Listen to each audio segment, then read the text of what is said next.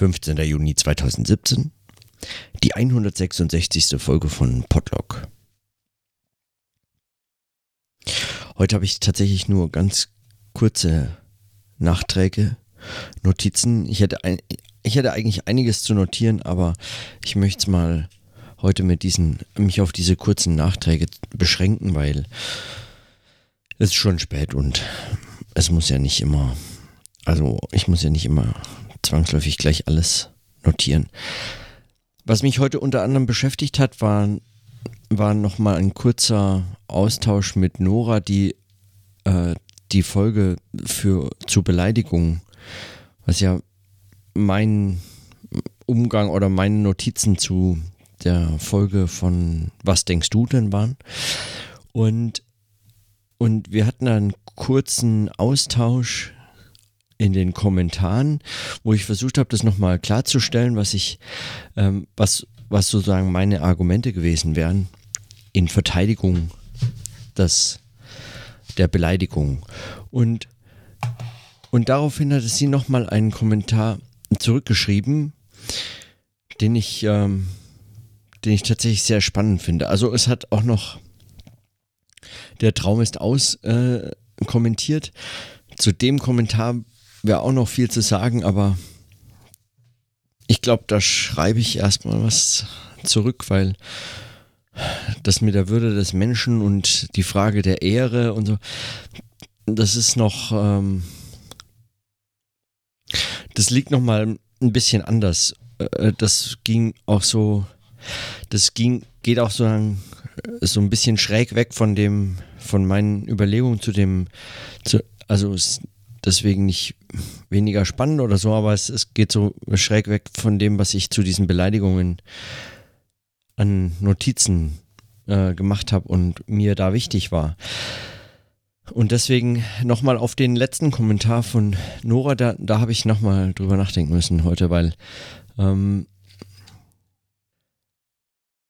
sie schrieb hier zum Beispiel, dass sie äh, da beim Hören äh, trotz allem also wenn ich, wenn es mir um äh, so Punkte wie Klassenunterschiede geht, ähm, trotz allem Bauchschmerzen gehabt hätte beim Hören, denn ersetze verbale Gewalt durch körperliche, prüf daran deine Argumente das Milieu betreffend. Also sozusagen wäre, also wenn, äh, würde ich dieses gleiche Argument denn auch machen können für körperliche Gewalt.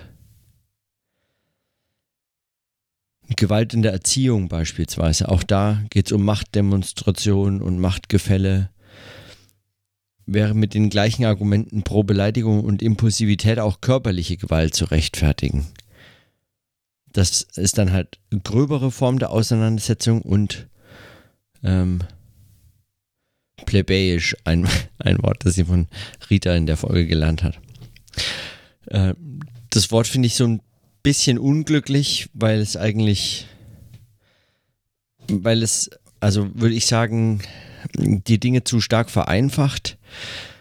Aber äh, es war provoziert, weil also schon dieses, äh, dieses äh, Zitat von Brugger, der auch eben von diesen, ähm, von diesen ähm, fiktiven Aristokraten äh, gesprochen hat. Deswegen ja, ist, ist das ganz gut, aber, ähm, aber bei Brugger war das ja so eine Überzeichnung dieser Situation, äh, dass eigentlich das annimmt, alle seien Aristokraten und das sei eben der Fehler äh, an dieser Vorstellung, dass man sich immer auf so Takt und Höflichkeit und so weiter äh, konzentrieren könnte und das sei das Einzige, was es irgendwie zu schützen gelte und, ähm, und alles andere sei irgendwie unzivilisiert oder so etwas. So und ähm, so. Aber da ging es mir gar nicht so drum, sondern zum einen glaube ich, äh, kommen, es kommen so ein paar Fragen hier zusammen und glaube ich geraten dann auch durcheinander. Also zum einen körperliche Gewalt und Beleidigungen ähm, kann man nicht einfach austauschen meines Erachtens. Ähm, es gibt Situationen, und das ist natürlich was gerade im erziehungswissenschaftlichen äh, Kontext ähm, mehr und mehr auch äh, diskutiert wurde, was aber auch in, also äh, Rita hat ja Judith Butler zitiert und äh, mit reingebracht als Lektüre und so, in anderen Kontexten auch, ähm, äh, also ähm, starke Folgen hatte, auch für die Theoriebildung und so, die Frage nach der Macht der Worte und auch äh, die Frage nach ähm, Gewalt und Sprache. Und ich halte es durchaus für brauchbar, einen Gewaltbegriff äh, zu formulieren, der beide Formen ähm, fasst. Und trotzdem kann man körperliche Gewalt und Beleidigungen nicht einfach so gleichsetzen. Und noch dazu, ähm, also wenn ich das so lese, diesen, dann denke ich mir, das, das tut so wie, also sagen, das, das stellt es so dar, als würden ähm, so bildungsferne Schichten mit physischer Gewalt erziehen und seien, weil sie bildungsfernen Schichten angehören, dafür eigentlich zu entschuldigen. Und das ist natürlich absurd. Genauso ist es absurd, wenn, ähm, wenn man äh, Kinder beleidigt oder äh, äh, sagen, mit solchen sogenannten Erziehungsmethoden versucht zu erziehen. Ähm, also, wie, wie gesagt, mein Argument war auch nicht, äh, also ich versuche das auch, ich habe da viel drüber nachgedacht heute nochmal, diese, wie schnell sowas missverständlich äh, wird. Ich hatte ja, mein, meine Verteidigung von Beleidigung war ja keine grundsätzliche, dass es irgendwie immer zu bevorzugen sei oder dass es gar ein zivilisierterer Umgang sei als etwas anderes. Nur eben bin ich gegen, gegen äh, Beleidigungen zu sein. Das ist nicht äh, ein Argument für Beleidigung in jedem Fall, sondern eben ganz präzise eines gegen, also ein, ein, Argument gegen, gegen Beleidigung um jeden Preis.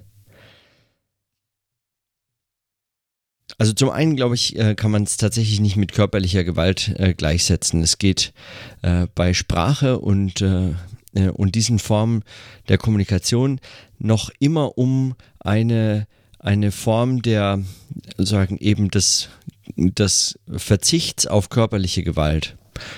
Also, wenn man Sprache wählt und äh, Worte, dann ist es nicht einfach nur Triebabfuhr, sondern es ist eben, also äh, ähm, wie man es äh, eben auch darstellen könnte, sondern es ist auch ein, ein vielleicht weniger bewusster, aber es ist ein Verzicht von physischer Gewalt, sich mit Worten äh, auseinanderzusetzen. Und insofern äh, muss man das eine nicht ähm, verurteilen, wenn man das andere verurteilt. Also wenn man physische Gewalt ähm, in, in bestimmten Zusammenhängen äh, verurteilt, aber Beleidigungen hier ähm, äh, angemessen findet. Zum anderen ist es natürlich aber dann auch wieder vergleichbar. Es gibt natürlich äh, Macht, also Machtverhältnisse, in denen einem in der einen Situation möglicherweise nur noch verbale äh, Gewalt äh, vulgäre Sprache, Beleidigungen ähm, und ähm, eben die krassesten Formen äh, sprachlicher, äh, sprachlichen Widerstands, einfach nur tatsächlich Widerstand einfach als solcher schon markiert, ähm, übrig bleibt, um zu protestieren oder um ähm, überhaupt sich quasi mit letzter Kraft der Sprache noch in bestimmten Zusammenhängen zu verteidigen. Und es gibt genauso Situationen, in denen einem dann sogar nicht mal mehr das bleibt, sondern wirklich nur noch der eigene Körper. Ähm, Markus Schröer hat mal, also ein Soziologe hat mal in so einem Aufsatz zu, zur Gewalt äh, darauf hingewiesen, dass gerade in den Exklusionsbereichen, und er argumentiert da so ein bisschen mit Luhmann, in den Exklusionsbereichen der Gesellschaft wenn man sozusagen aus allen Rastern fällt, dann bleibt einem oftmals nur noch äh, tatsächlich der eigene Körper als Einsatzmöglichkeit, um überhaupt noch äh, wahrgenommen zu werden als ähm, für Gesellschaft relevant. Und es ist auch so eine, sagen, eine, ja, an der Stelle ähm, eben ist es, ist es zu einfach zu machen, äh, sagen, diese Formen äh, sagen, als solche zu verurteilen. Auch, auch äh, in, in zum Beispiel den Aufsätzen oder dem Buch zur Gewalt äh, von Slavoj Žižek findet sich die Idee, dass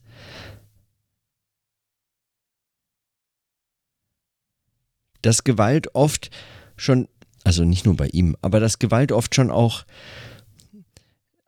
auch deswegen sagen, ein so, ein, schle ein so schlechtes Image hat, weil es gilt zu verstecken, dass Gewalt in allen möglichen scheinbar gewaltverhindernden Strukturen steckt. Und diese schützen sich letztlich nur dadurch, dass sie mehr oder weniger erfolgreich schaffen, äh, dass, äh, dass man nicht mit Gewalt äh, widersteht. Dass man gegen sie keinen Widerstand per Gewalt ähm, äh, auch nur versucht. Und würde man, ähm, brächte man möglicherweise sie zum, äh, zum äh, Einstürzen oder zum oder würde es zumindest ähm, die Illusion erheblich beschädigt zurücklassen oder irgendwelche ähm, solche Zusammenhänge äh, könnten dann. Also, das heißt, das mein, das mein eigentlicher und wirklich wesentlicher Punkt ist, dass diese scheinbar zivilisierten Zusammenhänge, und das gilt für, äh, also gerade für zivilisierte Zusammenhänge, würde ich meinen, ähm, oft, oft genug geprägt sind von eben, was man strukturelle Gewalt nennen könnte oder eben was man sogar Kultur nennt oder wie auch immer man, welche, welche Namen auch immer man dafür finden will. Es sind auf jeden Fall gesellschaftliche, soziale Strukturen, die äh, widersprüchlich sind und in sich gewaltsam. Und nicht auf jeden Fall, aber zumindest in, in manchen dieser Fälle ähm, ist es so. Und es waren auch Fälle, die, ähm, die Rita und Nora in, in dem Podcast schon erwähnt haben. Also, weiß ich nicht, seien es Geschlechterdifferenzen, Dinge, die wir unter Kultur fassen. Äh, Zizek bringt das in, seinem, in seinen Vorträgen immer wieder, solche Beispiele. Ähm, an denen man, an denen man sozusagen an die, an den Rand dessen geführt wird, was,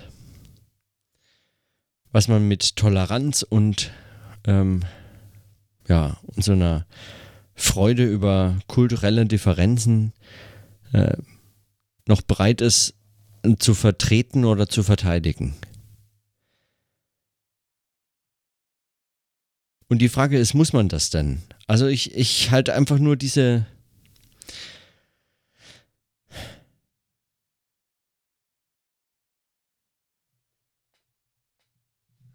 Wie war das bei Benjamin?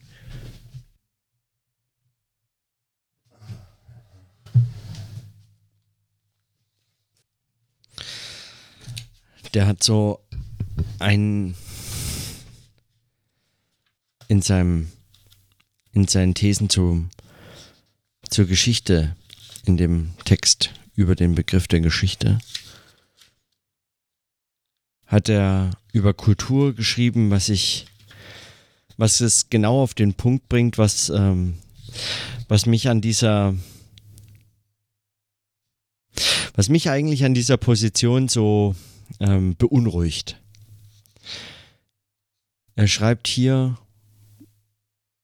bei der äh, siebten These, ich habe das auch schon, glaube ich, paar Mal in meinem Podcast äh, notiert. Er schreibt hier,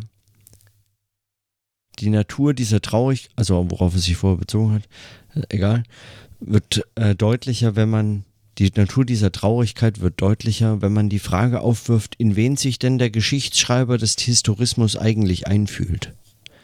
Die Antwort lautet unweigerlich in den Sieger.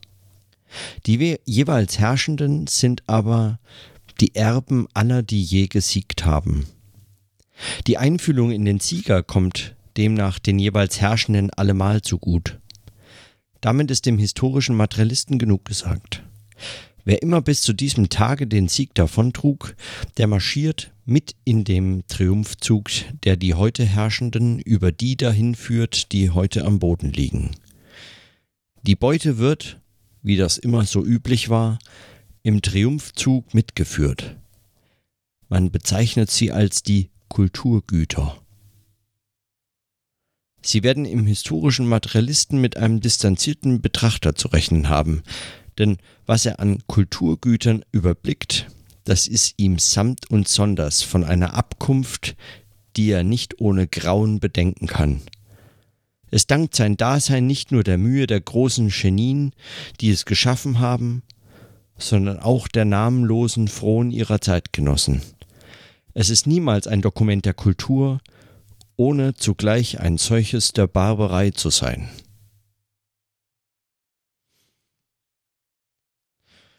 Soweit die Stelle nochmal von Benjamin. Genau das ist mein, mein Argument unter anderem für all diese Versuche mit Zivilisation und ähm, Moral und, äh, und, und Anstand und solchen Dingen auf, auf, äh, auf, äh, auf Phänomene, die uns unangenehm sind, die ähm, ja, die auch äh, angsteinflößend sein können, wie vulgäre oder beleidigende oder gewaltsame Sprache.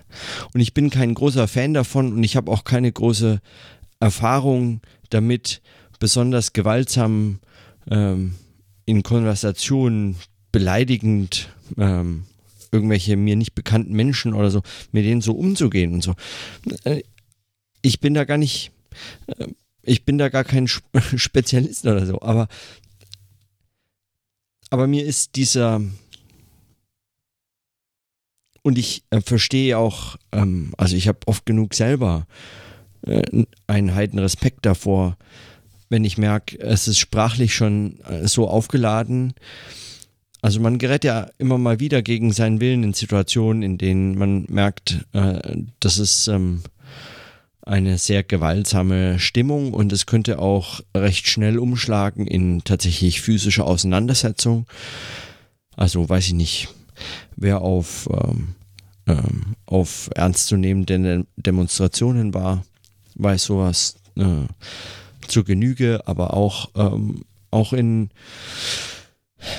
weiß ich nicht, einfach einmal einen Abend hier durch Köln-Kalk laufen am Wochenende zu späterer Stunde oder so. Man kommt äh, unweigerlich an Gruppen vorbei, die sich äh, auf diese Art kurz vor, ähm, naja, sagen wir zumindest mal dem ein oder anderen anrempeln, kurz davor auf so einem, auf so einem Level von kurz davor unterhalten. Und Nora äh, noch Beispiele aus dem aus dem Fußball äh, und der Fankultur gebracht, in der das auch immer wieder auftritt, wie also selbst Nicht-Fans wissen. Und das sind so ganz unterschiedliche Fälle, in denen ich wirklich kein Spezialist dafür bin und sehr wohl weiß, dass es ähm, und mir selber auch nicht nur angenehm ist oder überhaupt nicht.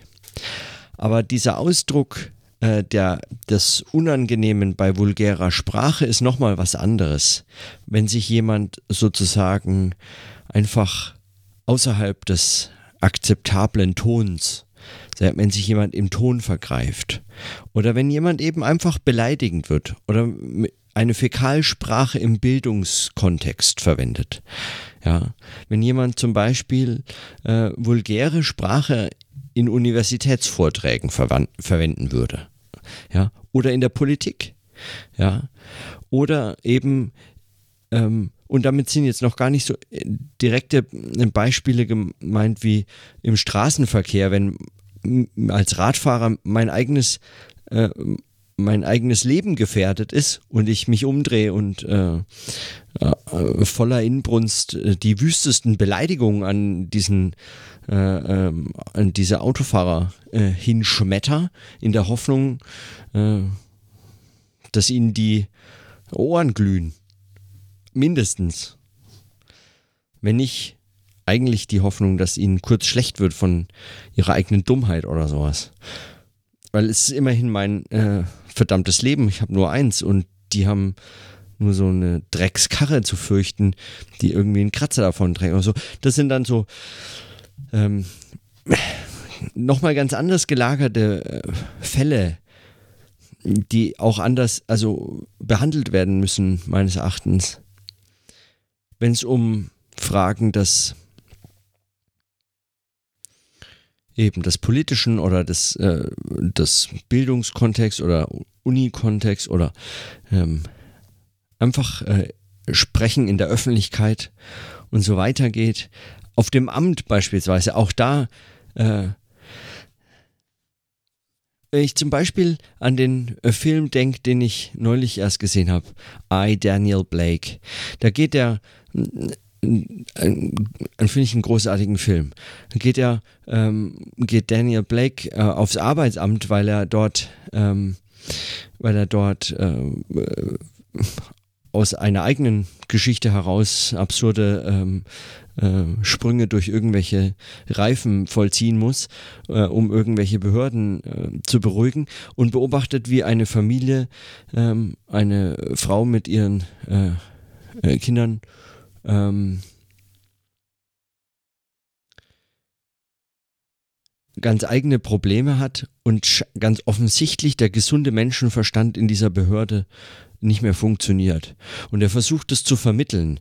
Und dann wird er kurz laut und, äh, und sagt, es sollen sich doch mal alle zusammenreißen. Und er, äh, er bringt einfach eine, ja, also eine Sprache, die man tatsächlich recht einfach auch als, ähm, als direkte, laute, raumfordernde äh, und präsente durchaus auch als eine Form von gewaltsamer Sprache äh, verstehen kann. Gewalt insofern, als dass hier ähm, eindeutig die äh, Strukturen, diese bürokratischen Strukturen, nach denen alles in, in seinen bürokratischen Strukturen in Recht und Ordnung überführt und ähm, leise möglichst ähm, eben diesen äh, vorgeschriebenen Wegen folgend äh, abgehandelt werden kann, diese Strukturen in Frage stellt. Und er wird rausgeworfen. Mit dem Verweis, bitte mäßigen Sie sich, seien Sie nicht so laut, gehen Sie doch mal raus, so können wir Sie hier nicht bedienen. Wenn Sie noch ein bisschen lauter sind, dann müssen wir Sie rausschmeißen und dann wird er rausgeschmissen.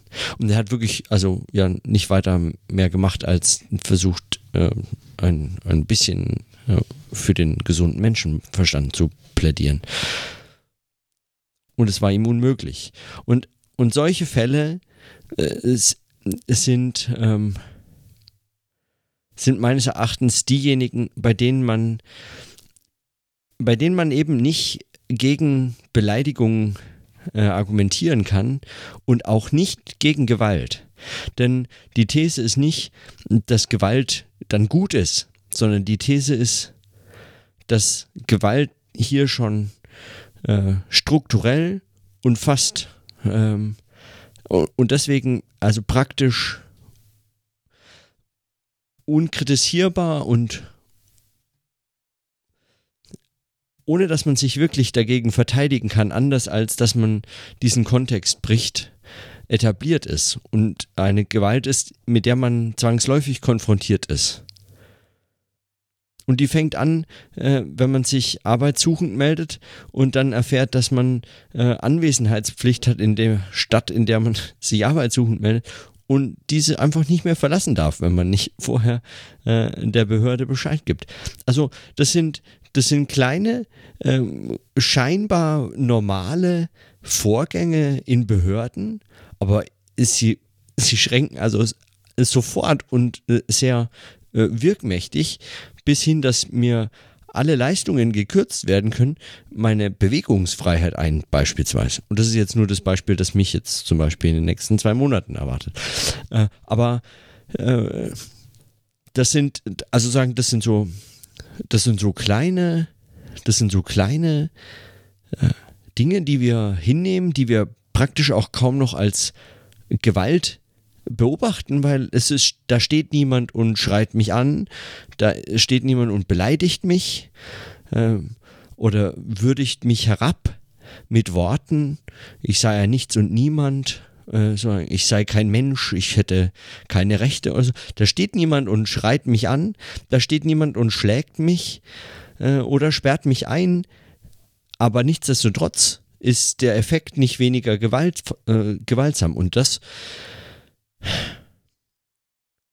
und gegen solche Dinge äh, und mit solchen Dingen meine ich vor allem gegen solche Unbeobachtbarkeiten, dass es sich dabei um einfach, also sagen, solche Widersprüche, also strukturelle Widersprüche, äh, Widersprüche in der Gesellschaft, einfach sagen, ganz offensichtliche Missstände und gewaltsame Strukturen handelt, die Unbeobachtbarkeit solcher Strukturen, darum ging es mir eigentlich. Und gegen diese kann man mit vulgärer Sprache und körperlicher Gewalt äh, und, und, äh, und äh, Beleidigung, nicht körperlicher Gewalt, aber mit körperlicher Gewalt letztlich auch, aber auch mit äh, ähm, Beleidigung, vulgärer Sprache, ähm, dem falschen Ton zur richtigen Zeit, an der richtigen Stelle, zumindest Widerstand zeigen. Das ist jetzt vermutlich nicht die klügste Art und Weise, um die vollen Bezüge von Arbeitslosengeld zu bekommen oder so. Oder möglichst schnell an den nächsten Schalter gebeten zu werden, sondern es geht einem wahrscheinlich eher wie Daniel Blake und man wird rausgeworfen. Und nichtsdestotrotz, dafür äh, galt mein Plädoyer.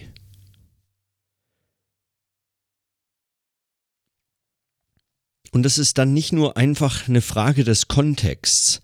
Ich glaube, ähm, da wird auch diese Kontext, also das hat äh, Nora in dem Kommentar dann weitergeschrieben, ob das so eine Frage von Kontext ist, also ob es dann äh, welche, sagen, wer dagegen wen argumentiert, äh, aus welchen Milieus die Beteiligten kommen und wie da die äh, Missstände seien und so. Ähm, dass es bei bestimmten Kontexten eben sein kann, dass man die Beleidigung oder die groben Worte oder das Vulgäre von bestimmten Personen verzeihen mag und in anderen, für andere Personen gilt das eben nicht.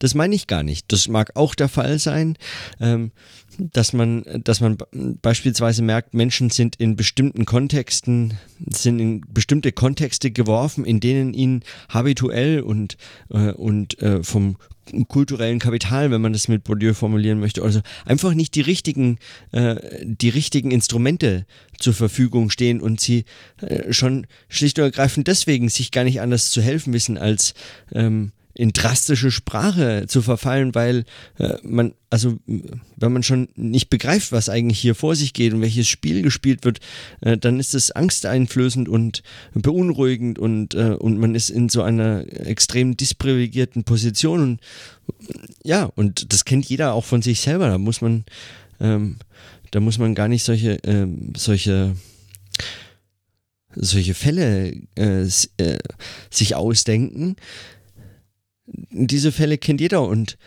ähm, und in denen ist es auch äh, plausibel, äh, zu solchen Mitteln zu greifen. Aber ich meine nicht einfach den Kontext so im Sinne von, hier gibt es Text, die Beleidigung und sie hat einen Kontext, zum Beispiel die Situation, wie, äh, wie passt es da rein, passt es nicht rein, kann man es verzeihen, kann man es nicht verzeihen, sondern es geht tatsächlich um sagen eine auch Aushandlungsfrage. Kontext und Text sind da nicht voneinander zu trennen, sondern es reagiert zum Beispiel die äh, Gewalt der Sprache, die verwendet wird, die Beleidigungen, äh, die vulgäre Sprache, die äh, in diesen Situationen, die reagiert bereits auf Gewalt, die in diesen Situationen steckt. Und dann ist das nicht einfach nur der Kontext, sondern dann ist das der Text. Da ist diese Aushandlung, um die geht's. Es geht um diesen Konflikt. Äh, da ist die Beleidigung nicht einfach nur im Ton vergriffen, sondern da reagiert sie auf bestimmte, ähm, also bereits eben strukturell vorhandene ähm, äh, Herrschaftsverhältnisse oder, ähm, oder auch eben strukturelle Gewalt, die, die sich in, in, in diesen Situationen ausdrückt diese Unterscheidung von Rahmenbedingungen und dem eigentlichen Geschehen oder so, die, die man dann gerne macht, ist schon bereits ein Versuch der Relativierung, des Einfangens und des Aussonderns. Also eigentlich ein, schon sofort eine Form der Zivilisierung. Und Zivilisierung hier im allerschlechtesten, also in diesem Benjaminschen Sinne, ähm, im Sinne von Kulturgütern. Ja? Ähm, man kann es nicht als Kultur begreifen, ohne es zugleich als Ausdruck des Grauens zu verstehen. Und, und das ist etwas, was, äh, was würde ich sagen, dieser Debatte abhanden kommt. Also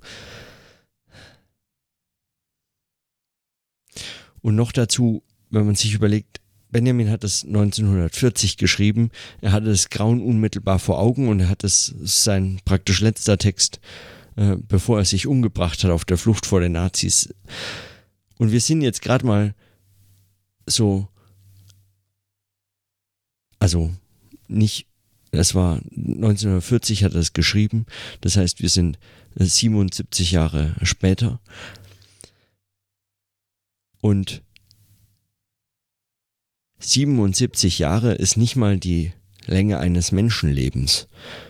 Sich, da, sich deswegen einfach so sehr auf zivilisatorische Errungenschaften, den guten Ton und unser Benehmen und, und auch nur die Idee, dass wir dessen mächtig sein, so etwas einfach zu kontrollieren, unsere Sprache und unsere Umgangsformen in der Form zu kontrollieren, das halte ich für. Also ich, ich halte es nicht nur für falsch, ich halte tatsächlich das auch zu, ähm, zu also zu vertreten, diese Position äh, zu vertreten, für gefährlich. Sie unterschlägt, äh, dass, dass diese Errungenschaften Ausdruck des Grauens sind. Auch wenn es einem schwer fallen mag, ähm, in gepflegten, angenehmen äh, Umgebungen oder gut laufenden Gesprächen, in denen man sich, äh, in denen man so auf gewaltfreie Kommunikation achtet oder so, äh, sich vorzustellen, dass das ein Ausdruck des Grauens sein soll. Es funktioniert ja alles gerade wunderbar. Es geht mir dann um solche Unbeobachtbarkeiten und diese Widerständigkeit äh, beobachtbar zu machen, sowas auch lesbar zu machen. Dazu bedarf es manchmal genau einfach eines Einzelnen, der sich nicht an die Regeln hält. Eines oder einer Einzelnen, die dann, die dann eine Beleidigung am richtigen Ort anbringt, die alle vor den Kopf stößt und alle reagieren wie, wie die Wahnsinnigen, dabei war es ein, eine relativ harmlose Beleidigung oder eine schmutzige oder eine einfach nur vulgäre, ganz unangenehme, sogenannte unter die Gürtellinie zielende oder sonstige. Also ähm, irgendwas in diese Richtung. Und plötzlich und plötzlich zerfällt die zivilisierte, äh, diese zivilisierte Umgebung in so eine Meute von, äh, von, von selbstgerechten die, die diesen Kontext gar nicht äh, äh, reflektieren, zuvor schon nicht reflektiert haben, aber dann sich in dieser Reaktion praktisch zerlegen.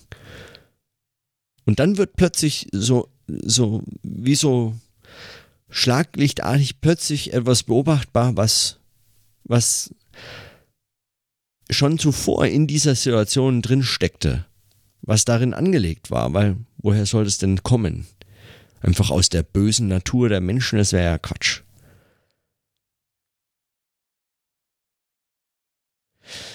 Und Nora hat noch einen sehr guten Punkt angesprochen, finde ich, äh, nämlich, dass es, dass es, sie ist fast schon eigentlich despektierlich und problematisch findet, überhaupt so zu sprechen, als wäre das nur ein Problem von, von bildungsfernen Schichten oder sowas. Das ist natürlich Quatsch. Das hat äh, natürlich, also, das, äh, also Beleidigung ist nichts, was äh, am Ende nur bildungsfernen Milieus vertraut wäre, auch ähm, den sogenannten Gebildeten äh, ist sowas höchst vertraut. Also wenn nicht so und umgekehrt fehlt ihnen völlig richtig, äh, hat sie bemerkt, auch, ne, also hier äh, im Kommentar geschrieben, äh, es fehlt natürlich äh, auch ähm, weniger Gebildeten nicht äh, an Umgangsformen, auch da gibt es äh, respektvollen Umgang und also wie gesagt, um solche Fragen ging es mir nicht. Ich hatte das nicht gegeneinander ausspielen. Also ich kon konnte und will das nicht äh, gegeneinander ausspielen. Es ist eigentlich sogar das Letzte. Aber es geht mir trotzdem äh, um, um Fragen, die, die sich tatsächlich, also Macht- und Herrschaftsverhältnisse, die sich in solcher Sprache ausdrücken. Und an der Stelle ähm, das erinnert mich natürlich auch immer wieder an diesen Kohldampf-Aphorismus äh, von Adorno in Minima Moralia, wenn es genau um solche Sprache geht, die, äh, ähm, wenn er dann tatsächlich, was ich ja damals schon ähm, auch sehr kritisch diskutiert habe, diese diese einfache äh, Sprache für ähm, problematisch hält, weil sie letztlich nur äh, Ausdruck von Unterdrückung in sich trägt und nicht eine gewisse Distanz, die beispielsweise mit, mit, äh, mit einer elaborierteren Sprache von privilegierteren Schichten auch einhergeht. Das ist auch ein kein nicht ganz unproblematischer Gedanke, würde ich meinen. Aber so, mir ging es um diese Dialektik. Also es ging mir um diese um, um diese Widersprüchlichkeiten, die da auf nicht auf beiden Seiten, sind ja nicht nur zwei Seiten, aber die sagen, in diesem ganzen Komplex drin stecken. Komplex und Quatsch. Naja.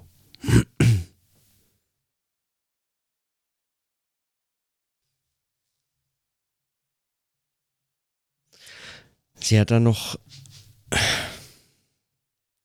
zu der also ja schon durch jede Zeitung, jedes Feuilleton, also vollkommen durchdiskutiertes Thema der Entgrenzung der Sprache und der inflationären Verwendung vulgärer Sprache und Beleidigung unter Bedingungen des Internets und der Abwesenheit voneinander, des anonymen, sich wechselseitig einfach wild beschimpfen können im Internet äh, geschrieben. Und zum Teil stimme ich dazu. Also diese Phänomene sind beobachtbar, aber auch da glaube ich, ähm, auch da wäre zu fragen, was äh, sagen, worauf hier was eigentlich wie reagiert, was worum es hier geht, ob sozusagen ja, die schlechte Natur des Menschen ausdrückt, weil er plötzlich der sozialen Kontrolle des, äh, des der Face-to-Face-Situation entzogen, äh, sich befreit fühlt und endlich mal so äh, scheiße sein kann, wie er eigentlich ist äh, oder so. Ähm, oder dass äh, Leute fast schon sadistische Freude daran entwickeln, äh, andere wild zu beschimpfen äh, im Internet dass er für solche Dinge gerade immer wieder der Sündenbock ist. Auch da glaube ich, äh, da ist, also da, zum einen habe ich ex, bin ich extrem skeptisch gegenüber diesem, dieser Darstellung überhaupt schon. Weil wenn ich mein Internet aufmache, bin ich damit nicht konfrontiert. Also wenn ich äh, im Internet unterwegs bin, ich finde praktisch keine Beschimpfungen. Einfach schlicht und ergreifend ich bin auf keinen Seiten unterwegs, die so, die das, die das, ähm, die das pflegen. das ist gar nicht viel anders als, ähm, als eben, wenn ich nicht äh, im Internet unterwegs bin, sondern, weiß ich nicht, zum Beispiel im Arbeitskontext oder so. Das, es gibt kaum Situationen, in denen ich sowas begegne.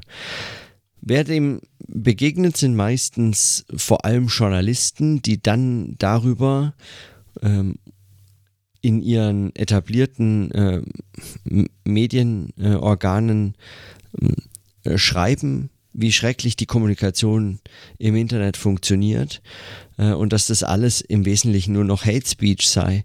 Und das ist einfach schlicht falsch. Also es ist eine Art von vereinfachter Darstellung der, der Online-Diskurse, die vor allem ähm, den einen Nutzen haben sollen, nämlich den etablierten, massenmedial kommunizierten und verkauften Journalismus weiter verkaufbar zu halten.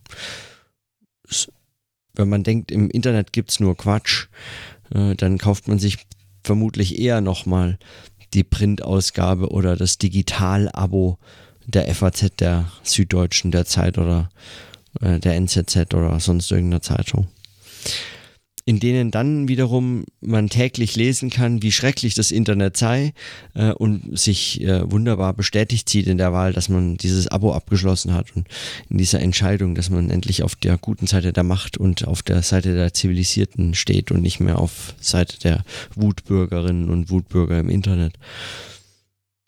Das ist das eine, deswegen traue ich diesem Diskurs überhaupt nicht also man muss sich einfach nur mal Podcasts anschauen und man merkt sofort, äh, das Internet äh, bietet in manchen Ecken sogar überhaupt keine Hassrede. Also weil es gibt praktisch einfach keine äh, Hasspodcasts. Das war ja unter anderem eines der Themen von diesem Vortrag auf der Subscribe. Genau darum ging es ja um diese Frage, was was das eigentlich äh, bedeutet, wenn alle Welt darüber schreibt und spricht, dass das Internet so grauenhaft ist im Umgang, in den Umgangsformen. Und was das mit Meinungsfreiheit und freier Rede zu tun hat und so weiter und so fort. So, also dazu könnte man auch extrem viel sagen, aber weiß ich nicht. Also zum, zum Teil stimme ich ihr äh, dazu, aber zum anderen Teil, ja.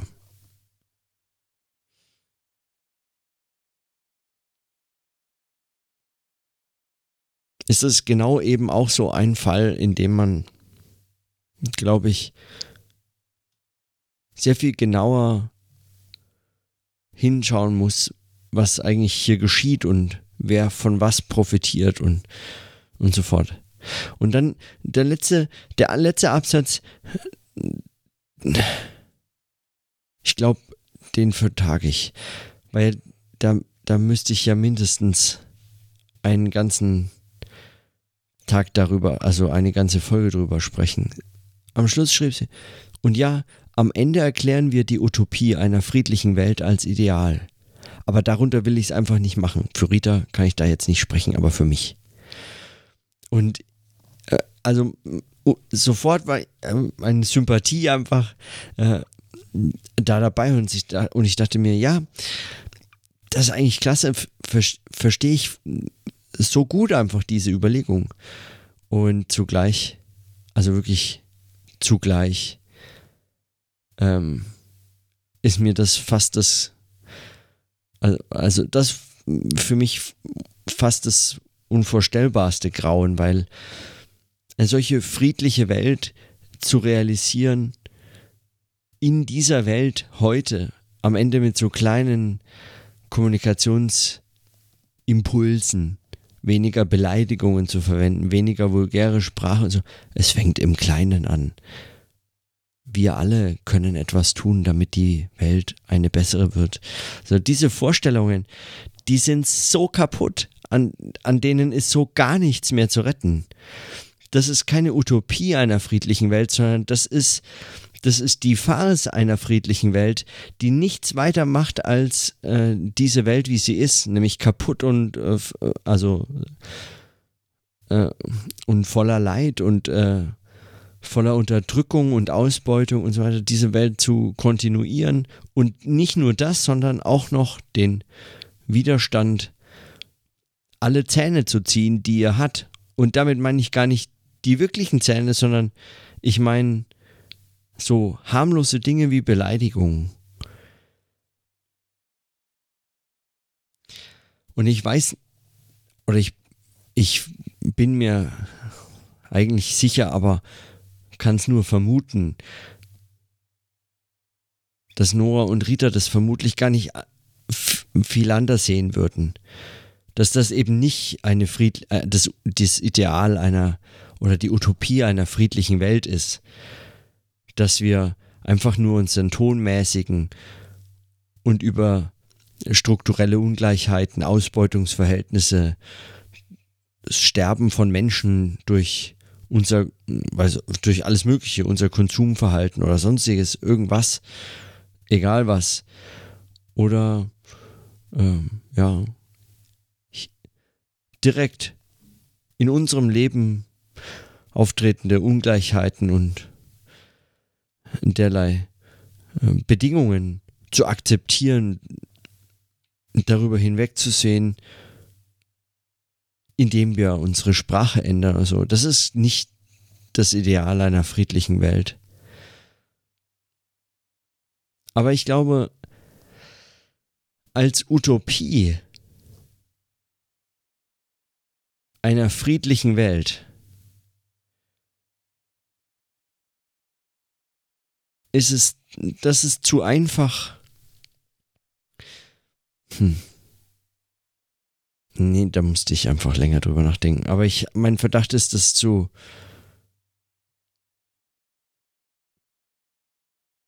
Also sowas jetzt anzufangen in, mit dem Verweis, dass man es sozusagen im Kleinen beginnt und man hat ja nur, man sei ja nur ein einzelner Mensch, man könne nur eben bei sich anfangen und man hätte sonst nichts anderes zu verändern und aber das könne man ja wenigstens tun und das würde die Welt einen besseren Ort machen und wenn jeder nur so ein bisschen mithilft, dann wird die Welt ein friedlicherer, eine friedlichere Welt.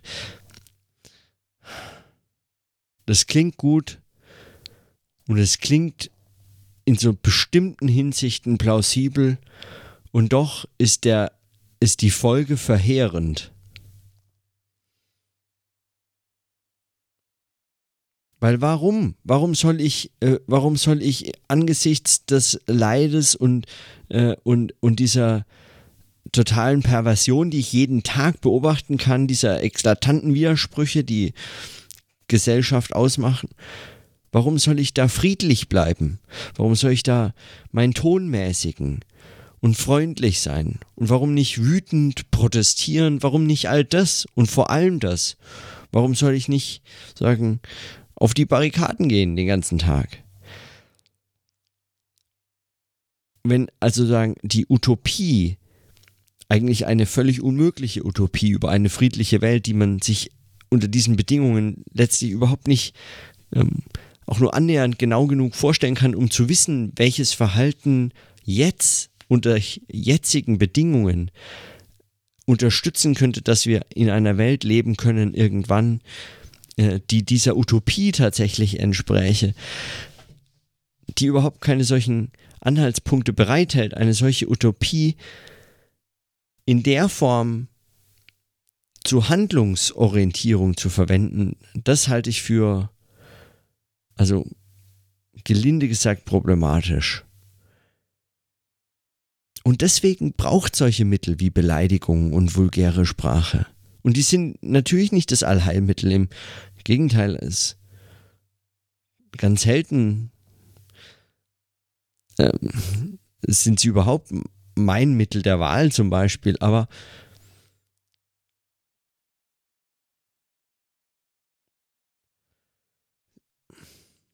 Hm.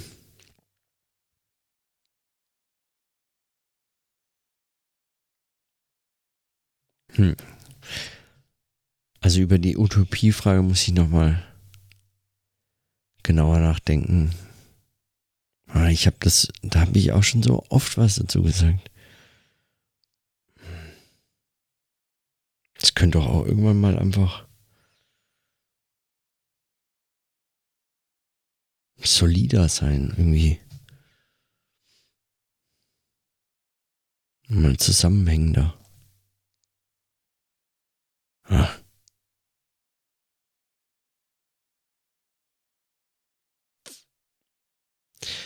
Ja, ich, ich lasse es mal für heute. Ich hatte gesagt, ich mache heute eine kurze Notiz. Und jetzt sind es wieder eine Dreiviertelstunde oder so. Nur Nachträge heute. Und trotzdem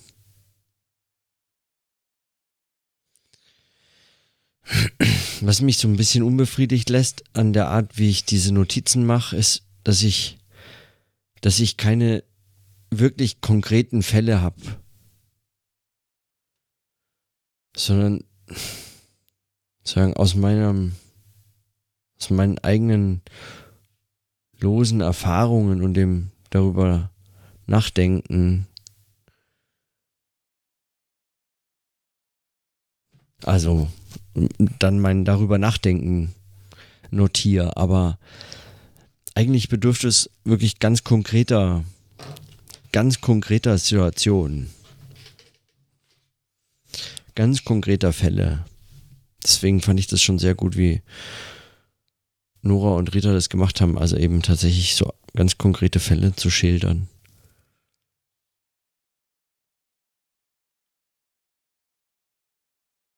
die man dann eben gut diskutieren kann.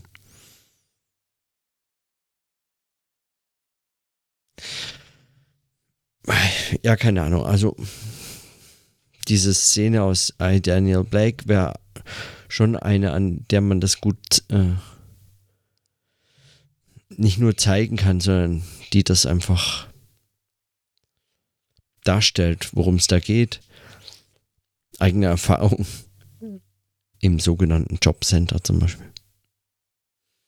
Während andere und Erfahrungen aus dem Alltag, dem wissenschaftlichen Alltag oder dem Straßenverkehr oder Köln-Kalk. In denen es zum Beispiel, zum Beispiel Straßen gibt, in denen ich einfach ungern bin. Straßen wo es praktisch, praktisch nur Männer gibt, die auf der Straße sind und unglaublich viele mehr als ich in sonst irgendeiner Straße ähm, jeweils immer auf der Straße sehe. Die sind da den ganzen Tag. Und es sind nur Männer und es sind, es sind Straßen, die sind mir unangenehm, allein schon durchzufahren, weil ich genau merke, dass ich für diese Interaktionssituation, die wollt, würde ich anhalten, auf mich zukämen, überhaupt nicht die richtigen Mittel habe und also da kenne ich mich zu wenig aus, da kann ich nur durchfahren und bloß nicht anhalten. Und ist auch schräg. Also diese Fälle kenne ich auch, aber ja. Also, Schluss für heute. Morgen dann, weiß ich nicht, ob noch Nachtträger oder so. Egal. Sehe ich morgen. Dann bis morgen.